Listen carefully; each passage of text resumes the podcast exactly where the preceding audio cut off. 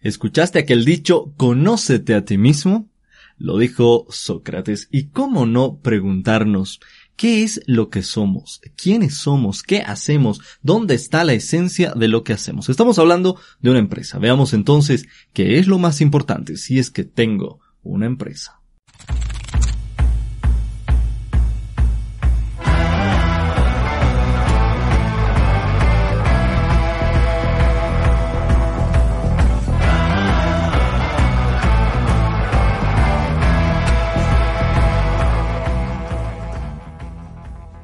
Ya lo decíamos, somos seres humanos y conocernos es un proceso ineludible si queremos disfrutar de las bondades de nuestra existencia. Lo mismo pasa si de empresa estamos hablando. ¿Sabes la razón? Básicamente porque no basta con que sepas las particularidades de tu empresa, y es que lo que conozcas de tu empresa no se queda para ti, sino que debes decírselo a los demás, hacérselo saber. Por supuesto, para ello vas a utilizar los medios que hayas considerado y que por supuesto te hagan visible en el escenario empresarial.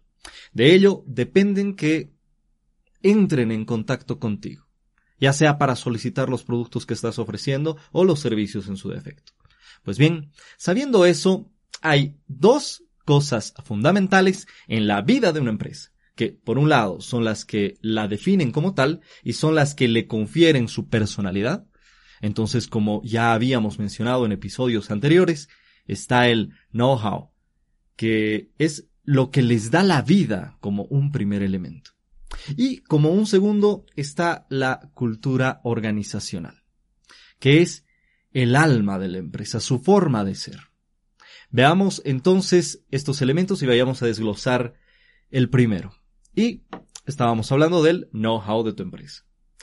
El know-how significa que haces algo o tu empresa hace algo, se dedica a algo. Pero la forma en la que desarrollas tus actividades es distinta a la manera en la que otras empresas se manejan.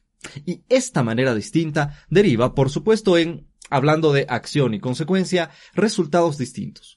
Un producto o un servicio que puede ser similar o parecido al que brindan otros, pero nunca, y atención aquí, nunca es igual al de los demás. Es decir, eres único. Tu empresa es única. En este sentido, por ejemplo, hagamos de cuenta que em, vas a mostrarte y tienes una panadería. Entonces dirás, muchos hacen panes, pero yo hago los panes. Tengo una receta transmitida de generación en generación. Ahí un caso. Ahora bien, otros hacen viver. O lo vemos, hacen pollo. Pero, ¿te has preguntado por qué te gusta el pollo de aquel lugar específicamente y siempre se quiere volver? La respuesta está sin duda en el know-how. Seguramente ellos no te lo van a decir. Se ha visto de esta manera que, en el ejemplo, pues el know-how considero viene siendo como el generador de tus ingresos. Entonces, ocupa por consecuencia un lugar privilegiado, ¿no es cierto? Es tu idea central de negocio y es, a su vez, lo que te permite identificarte como empresa. Es algo así como tu nacionalidad o tu pasaporte. En esta analogía, tu cédula de identidad vendría a ser la matrícula de comercio. Pero bueno, volviendo al tema principal, al reconocer el know-how, ¿qué es lo que va a pasar? Lo vas a divulgar y al divulgarlo vas a captar a los clientes. Esto es lo que te permite posicionarte en el mercado. ¿Para qué? Para obviamente responder las demandas de los consumidores. Por lo tanto, al saber claramente qué es lo que haces, será fácil identificarte de tus competidores para, en consecuencia, resaltar tus diferencias y, digámoslo así, marcar tu territorio. Con esto, te mantienes siempre a la vanguardia en cuanto a la competitividad que debe existir en un proceso comercial. Es sumamente importante. Ahora bien, conociendo tu know-how, también vas a lograr una óptima captación de talento. De hecho, quienes se sientan identificados por tus formas de desarrollar tu trabajo se van a acercar a ti. Porque los que son como tú, los que son como nosotros, quieren estar siempre rodeados de las mismas personas. En este caso, quieren estar contigo, ¿no es verdad? Entonces, no hay novedad en que uno encuentre en el equipo con el que trabaja grandes similitudes. Y muchas veces las coincidencias están determinadas por el know-how. Pero, como en todo, Cuidado, porque no todos los que llegan a ti son los indicados. ¿Cómo saberlo? ¿Cómo desglosar estos elementos? Tu know-how te lo va a decir. Y es lógico, ¿no es cierto? En la práctica podrás notar quién se adapta a tu ritmo, a tus formas y quien por supuesto no, quien se siente a gusto y quien no está a gusto con tu forma de trabajar. Entonces, en torno a este modo de hacer las cosas, el know-how, nos agrupamos, hacemos equipo, nos mantenemos y nos orientamos sostenibles en un proceso comercial porque sabemos quiénes somos, hacia dónde vamos y qué camino tomaremos. Te hablaba de dos elementos. Entonces, vayamos a ver el segundo. Y me refiero a la cultura organizacional. Acá, como bien sabemos, estamos conformados a nivel social como grupos de personas.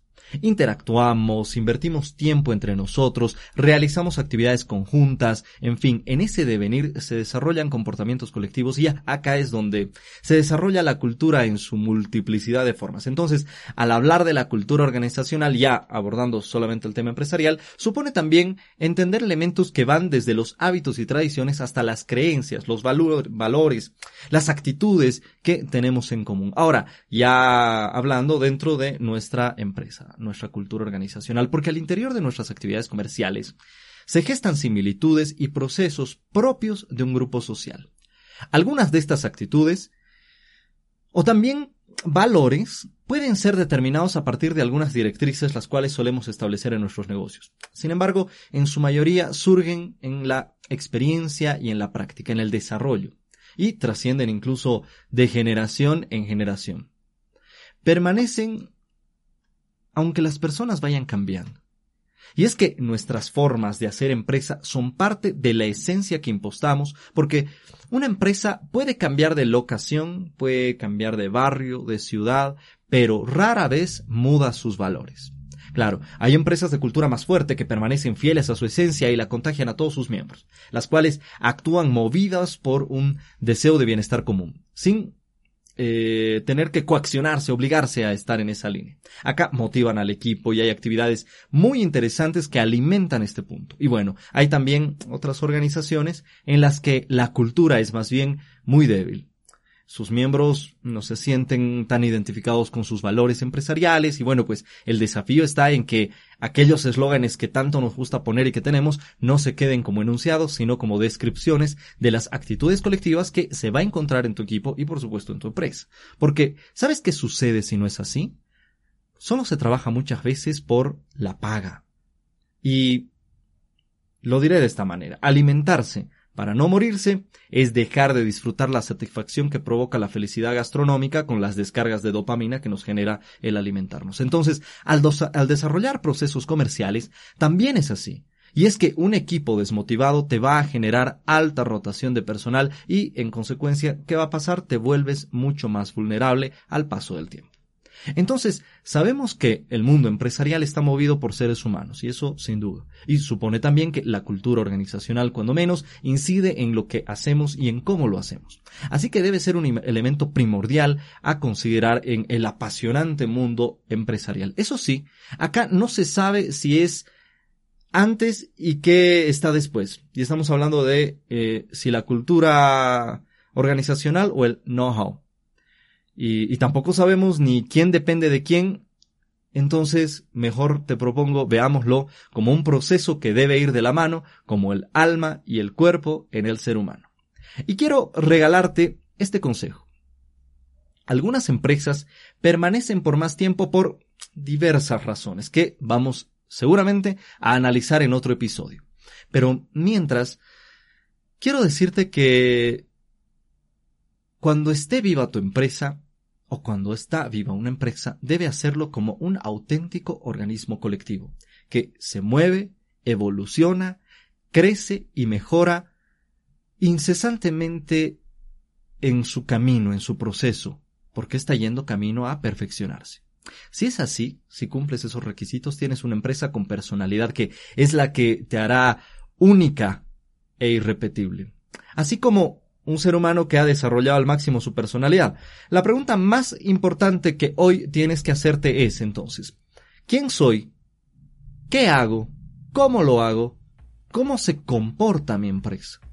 De tus respuestas dependen muchas cosas, como el poder seguir haciéndolo hacia adelante, si tienes un proceso exitoso hay que replicarlo, porque para poder ser excelentes tenemos que comenzar por saber en qué somos realmente buenos para empezar a hacerlo. Aprendiendo cada vez más, mejorándote con la práctica hasta alcanzar una perfección que te permita ser competitivo.